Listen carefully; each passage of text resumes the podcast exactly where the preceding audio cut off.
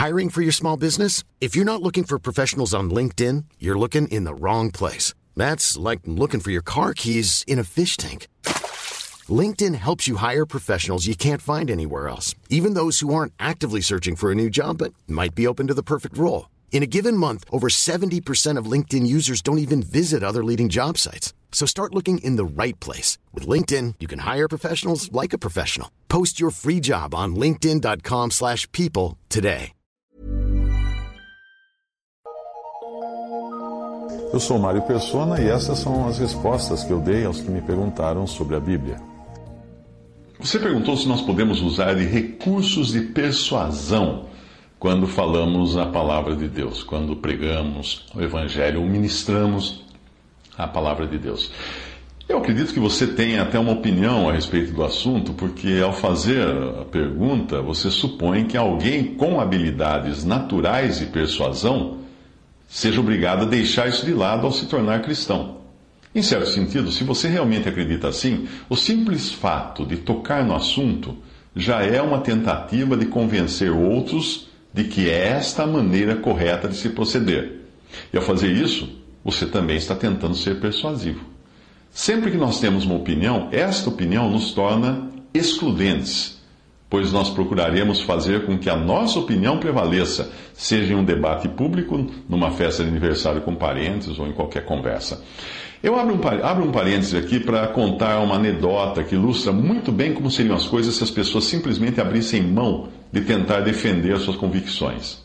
Um sujeito encontra um amigo que não via há muitos anos, o qual vivia sempre deprimido, envelhecido. Agora o homem está feliz, radiante, além de aparentar dez anos menos. Que diferença, o, o amigo diz para o outro. Que diferença, você vivia deprimido, agora você esbanja a felicidade, até rejuvenesceu. Conte o segredo. O outro diz: descobriu, descobriu um modo de rejuvenescer. É só você parar de discordar das pessoas e não envelhece mais. O outro imediatamente discorda. É impossível alguém rejuvenescer só parando de discordar dos outros. E aí o amigo diz: É mesmo, você tem razão. Se você observar as epístolas dos apóstolos, em especial as de Paulo, perceberá o quanto de argumentos são apresentados na tentativa de fazer com que as pessoas creiam naquilo que, estão falando, que ele está falando. Até quando você prega o Evangelho, se você realmente tiver o desejo de fazer com que a pessoa se converta, acabará usando de suas melhores habilidades de comunicação para convencê-la, mesmo sabendo que no fundo é o Espírito Santo quem convence. Se a pessoa for grega, você até irá querer aprender grego para se comunicar com ela. Lembre-se também que o simples ato de defender-se de uma acusação ou defender a razão da sua fé, da fé que você professa, já é uma tentativa de persuadir ou convencer as outras pessoas de que a maneira correta de crer é a sua. Paulo usa o verbo defender uh, nessa, numa passagem e Pedro mostra que nós devemos estar sempre preparados para isso, para defender, o que exige, obviamente, usarmos o melhor que nós tenhamos em mãos em termos de comunicação. 1 Coríntios 9, 13. A minha defesa perante os que me interpelam é esta. E aí Paulo continua com a sua defesa. 1 Pedro 3,15. Antes santificai a Cristo como Senhor em vosso coração, estando sempre preparados para responder a todo aquele que vos pedir a razão da esperança que há em vós. Nesta passagem, os irmãos tentaram persuadir Paulo a não viajar a Jerusalém, mas os seus esforços foram em vão porque ele estava determinado a ir contra o aviso do Espírito Santo para que não fosse. Essa passagem a seguir, que eu vou ler agora. Atos 21, 14. E como não podíamos convencê-lo, nos aquietamos, dizendo: Faça-se a vontade do Senhor. Quando nós evangelizamos, nós buscamos persuadir os homens da melhor maneira possível. Quando um bombeiro vai ao socorro de alguém que está na beirada da laje do edifício querendo saltar, você acha que ele deveria evitar usar toda a sua capacidade de persuasão? Será que ele deveria chegar lá em cima e dizer: se você quiser saltar, não se preocupe, que eu providenciarei o enterro. Mas só queria dizer que é melhor não saltar, tá? Tchau. Não, o bombeiro vai dizer, vai dizer para não saltar e vai dar um milhão de razões para isso na tentativa de dissuadi-lo ou persuadi-lo a deixar os seus desejos suicidas. 2 Coríntios 5,11 Assim, conhecendo o temor do Senhor, persuadimos os homens e somos cabalmente conhecidos por Deus e espero que também a vossa consciência nos reconheça. Paulo escreveu em 2 Coríntios 5,11. A resposta de Agripa a Paulo é outro exemplo. A reação do apóstolo demonstra o quanto Paulo estava desejoso de conquistar aqueles corações enquanto apresentava o Evangelho. Lá diz assim, Atos 26, 28 a 29. E disse Agripa a Paulo: Por pouco me queres persuadir a que me faça cristão? E disse Paulo: Provera a Deus que ou por pouco ou por muito não somente tu, mas também todos quantos hoje me estão ouvindo se tornassem tais qual eu sou, exceto essas cadeias ou essas algemas. Portanto, não há como evitar. Se você for uma pessoa simpática, charmosa, com grande magnetismo, acabará sendo mais convincente nas suas afirmações do que uma pessoa chata, sem graça e opaca no seu modo de ser. Você não precisará fazer qualquer esforço para ser persuasivo. Até o timbre da sua voz trabalhará nesse sentido. A segunda pessoa ah, mesmo que se esforce, aquela que é chata, opaca e, desagradável, mesmo que ela se esforce, ela não vai convencer ninguém. Uh, Macintosh, Charles Macintosh, que foi muito usado por Deus no século XIX, ao falar de como pregar o Evangelho no seu livro Cartas aos Evangelistas, ele disse o seguinte: se você tem eloquência, use-a. O mesmo pode ser dito caso você tenha um segundo idioma. Será que você deixaria de pregar o Evangelho a pessoas de outros países por achar que estaria usando um subterfúgio, ou seja, seu segundo idioma para convencê-las? O segundo idioma é uma habilidade, uma habilidade natural sua. Não é correto um cristão usar de artimanhas para persuadir as pessoas, mas não há nada de errado valer-se de uma boa capacidade de comunicação para falar às pessoas. Isto inclui uma correta entonação de voz, postura do corpo, etc, etc. Até os elementos que em comunicação nós chamamos de AIDA, que são as iniciais de atenção, eh, despertar atenção, criar interesse, gerar desejo e partir para a ação, acabam sendo usados informalmente numa pregação. Veja que o Senhor Jesus chamou a atenção da mulher samaritana, não indo direto ao assunto logo de início, mas começando a conversa falando de água, que era o que ocupava a mente dela naquele momento. Paulo também começou a sua conversa com os gregos falando do Deus desconhecido, que era algo que eles já tinham, ao invés de tomar o caminho das coisas negativas e ficar ali jogando pedras e acusando aquele povo de idólatras, etc., o que certamente teria fechado as portas do, ao Evangelho. Não é errado o cristão ter uma boa comunicação, mas é errado usar de argumentos falsos, mentir, etc. Por exemplo, eu sou um profissional de comunicação. A minha especialidade é ensinar as pessoas.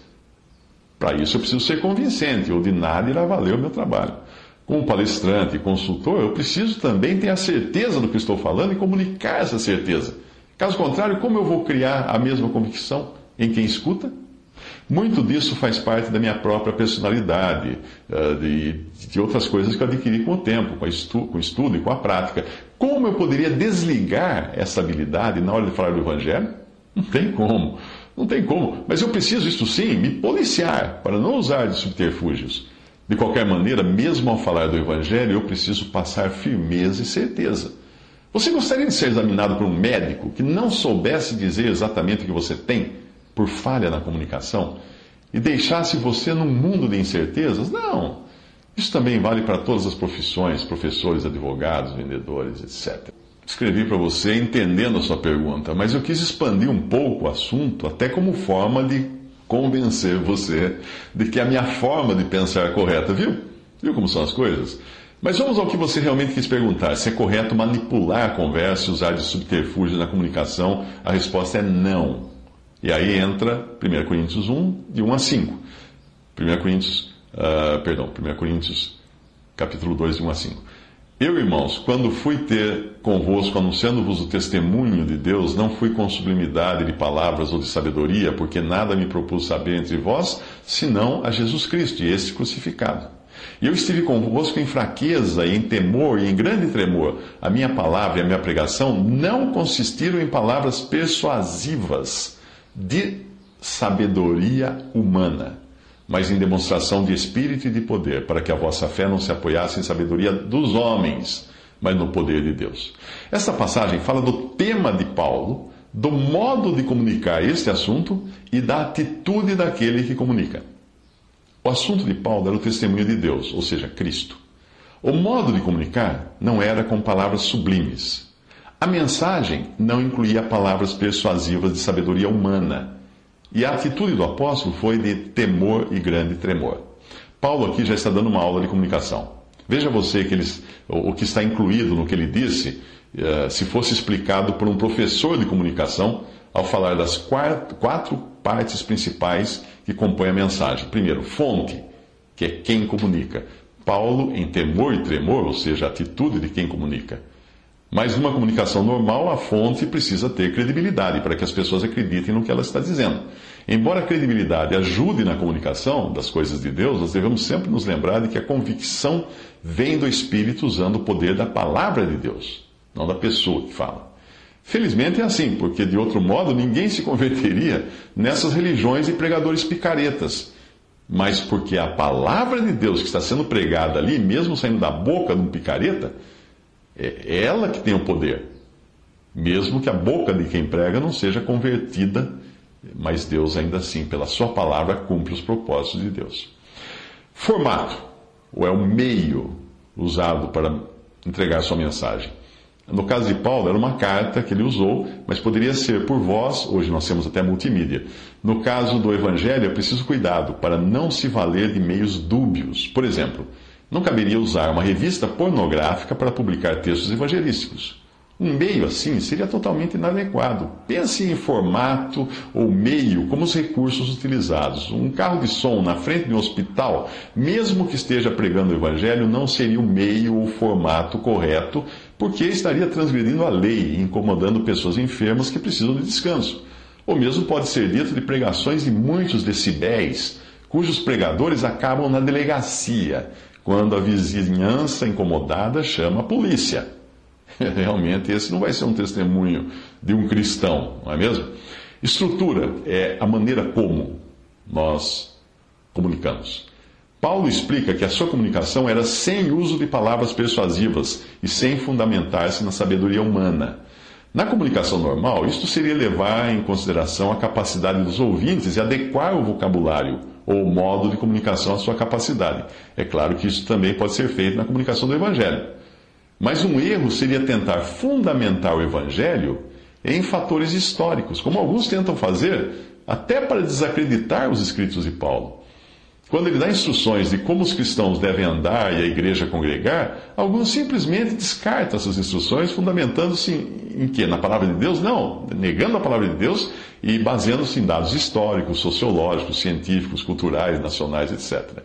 Então, quando Paulo diz, por exemplo, que as mulheres devem cobrir a cabeça na oração, lá vem aquela longa explicação de costumes dos gregos antigos para invalidar o mandamento de Deus. Quando ele diz que as mulheres permaneçam caladas nas igrejas, são usados os mesmos subterfúgios de fundamentação nos costumes, na cultura, etc., para abrir mão de uma ordem clara dada na palavra de Deus. E hoje algumas congregações já anulam o que Paulo fala sobre o homossexualismo por considerarem as instruções bíblicas apenas reflexos de uma época. Então vê o conteúdo da sua mensagem, que é o que realmente você comunica. Cristo. Este é o assunto de Paulo. Esse deveria ser o assunto de cada cristão na sua comunicação das coisas espirituais. Hoje isso tem sido trocado por prosperidade, prosperidade material, saúde física, sorte no amor, bem-estar na família. Pode, pode perceber, se você vai a um lugar onde se fala de como melhorar suas, suas, suas finanças, uh, pregam sobre saúde física, pregam sobre casamento, matrimônio, sorte no amor, como melhorar relacionamento com os filhos. Tudo isso é muito bom, mas isso não é Cristo. Evangelho sem sangue não é o Evangelho. Para terminar, um exemplo de comunicação fazendo exatamente o contrário do que Paulo fazia e com o objetivo não de salvar e edificar, mas de dividir e destruir. Romanos 16, 17 a 18. Paulo escrevendo: Rogo-vos, irmãos, que noteis os que promovem dissensões e escândalos contra a doutrina que aprendestes, desviai-vos deles porque os tais não servem a nosso Senhor Jesus Cristo, mas o seu ventre, e com palavras suaves lisonjas enganam os corações dos simples. Lisonjas. 2 Timóteo 2, 16 a 18. Mas evita os falatórios profanos, porque produzirão maior impiedade. A palavra desses roerá como gangrena, entre os quais são Himeneu e Fileto, os quais se desviaram da verdade, dizendo que a ressurreição era já feita, e perverteram a fé de alguns. E em Gálatas 5, 7 a 8, corrieis bem. Quem vos impediu para que não obedeçais à verdade? Esta persuasão não vem daquele que vos chamou.